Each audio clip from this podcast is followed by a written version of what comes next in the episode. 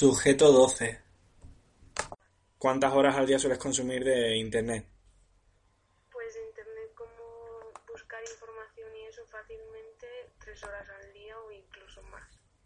Estás buscando todo el día información y cosas, así que alrededor de ese tiempo. Y en ese tiempo, ¿qué ¿a qué lo sueles dedicar? ¿Más redes sociales? ¿Más buscar información? Pues ahora como, como estamos más en temas en la universidad, creo que más información con los temas de trabajo, pero normalmente cuando tengo tiempo libre es redes sociales, el mayor tiempo. ¿Y qué dispositivos utilizas? Eh, móvil, Móvil, ¿no? ¿Y móvil, tablet o algo así utilizas o...?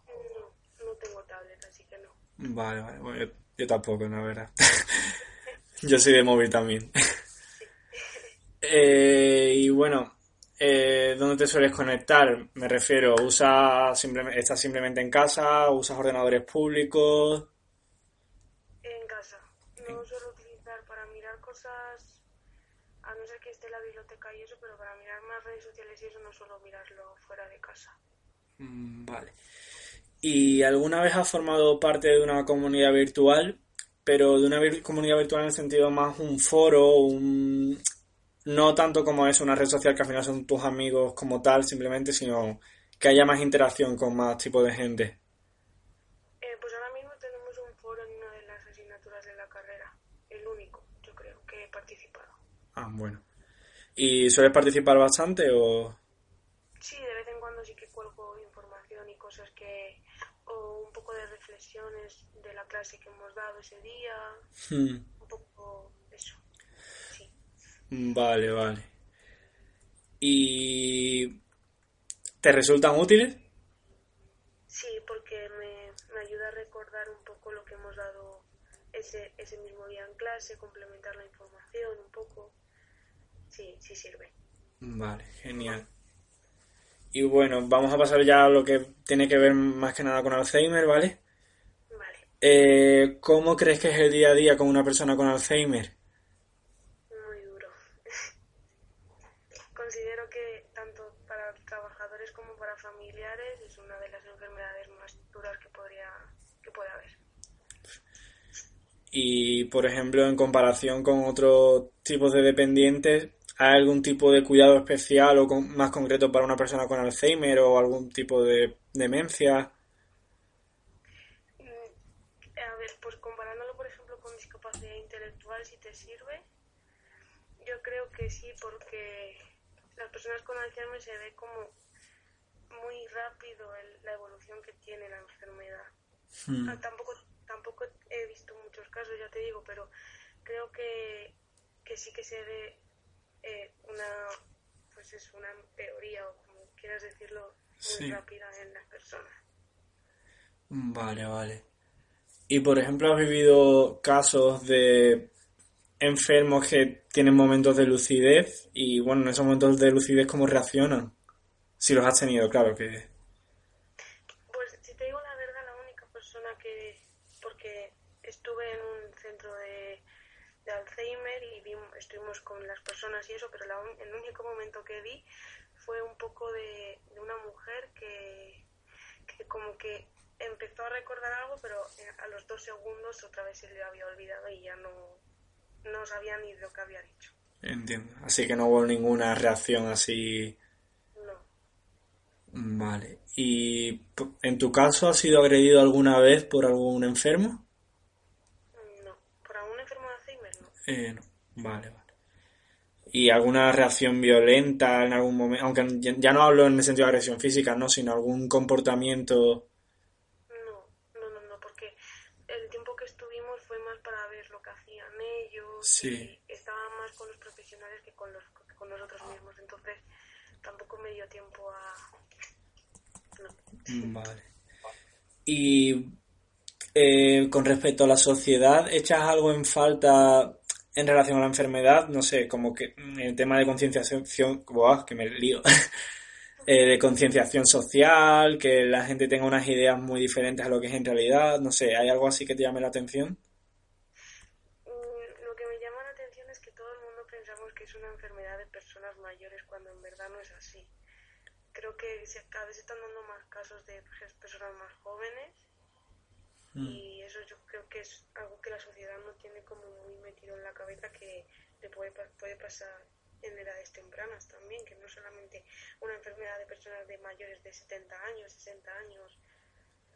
Sí. Y a nivel social yo creo que tampoco está muy visto, porque aunque eh, ahora yo creo que sí que hay más concienciación en, en cuanto a todas las enfermedades mentales, es cierto que aún así es un poco tema tabú en la sociedad. Entiendo. Y, por ejemplo, con las familias de enfermos, eh, ¿se trabaja también con las familias de los enfermos o solo con...?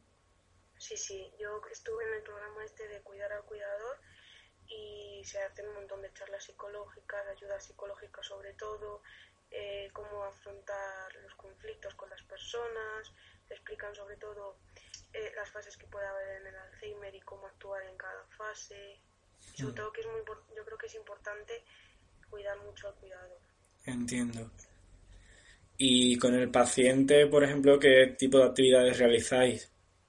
¿O se realiza? Pues, yo lo que vi es que había muchas actividades individualizadas en cada persona, porque es cierto que según la fase en la que estés necesitas unas cosas u otras.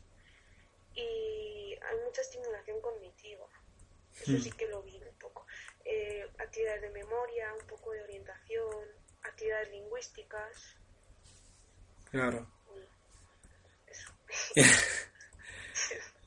y bueno, un momentito que esto ya es más...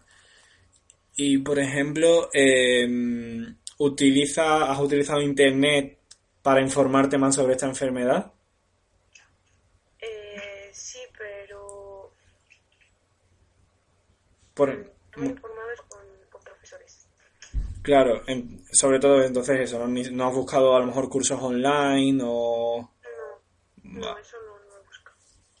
Vale, vale. ¿Y crees que la información que se encuentra en Internet sobre la enfermedad es, bueno, más que realista, eh, fiable?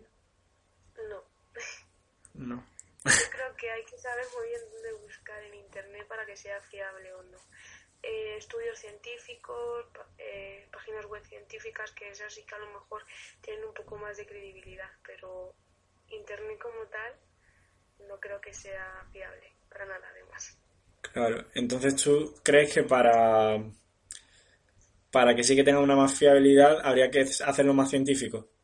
Sí, creo que es un estudio más más científico, más hecho por profesionales, que por gente que opina, que no simplemente opina sin tener una base científica o médica que, que diga lo que de verdad es. Pero, por ejemplo, ¿qué te parecería mm, una, una, plataforma que sirva como una, eh, como una comunidad, lo que decíamos antes, para que los familiares puedan hablar entre ellos, también con profesionales, que haya un poco así y que además reciban cierta información que, claro, vendría de muchas veces de los propios familiares, porque serían lo que hablan entre ellos. ¿A ti qué eso qué te parece? sientes en el momento es importante, pero de ahí a que lo hagan profesionales creo que eh, un poco interfiere en la protección de datos del paciente, ¿no? Eh, pienso que eso estaría bien porque te, te, ayuda a desahogarte y todo eso, pero siempre con un cierto cuidado de lo que dices y cómo lo dices. Entiendo. Y, por ejemplo, eh, si tú que has te, dedicas o te estás formando para dedicarte a esto, si te ofrecieran, por ejemplo, trabajar en este tipo de plataforma, es decir, tú realmente no, al menos al principio no tienes un contacto completamente físico con los familiares, pero que esos familiares te pudieran consultar dudas, que pudieran ponerse en contacto contigo, ¿te parecería interesante como trabajo? Pero a nivel abierto o a nivel personal, o sea, quiero decir, una plataforma en la que eh, una, familia se dirija personalmente a mí o a nivel abierto, que otras personas lo puedan ver? Mm, habla de las dos formas, porque claro, queremos ver un poco eso, que es lo más acertado. Pues es lo que, a ver, creo que en general, para hablar con los familiares de algo general sí que estaría bien. Por ejemplo, en las primeras fases, pues podrías dar un poco de, de conocimiento de lo que es la enfermedad, de, de qué puede pasar, qué puede repercutir, qué alteraciones hay, etcétera. Pero cada caso es personal y no todas las personas lo viven igual. Entonces pienso que también había que hacer una intervención con esas familias un poco más individualizada. Entiendo. Y a ver, por ejemplo, mm, ¿qué, ¿qué consideras que ahora mismo te falta a la hora de formación en el sentido de eh, ¿qué crees que se podría hacer que no se hace para ayudar a los que trabajan con este tipo de personas y con sus familiares? ¿Qué, qué echas en falta? Uf, esa es una pregunta un poco difícil. pues a lo mejor, no sé, un poco más de empatía por parte de las... Ah, no, no, yo te digo que no he trabajado con personas que trabajen con Alzheimer, pero es muy difícil aguantar, tener paciencia y la empatía suficiente para trabajar con todas las personas y todas las familias, los familiares a la vez. Entonces, no sé, a lo mejor un poco eh, también de respiro profesional, que haya, tanto igual que hay respiro familiar para las personas, que haya también respiros profesionales en los que eh, no solamente puedas compartir con tus compañeros de trabajo el horario de trabajo, sino que puedas hacer otro tipo de actividades que te ayuden un poco a, a, pues no sé, a, a respirar como sí. un trabajador. Vale, vale.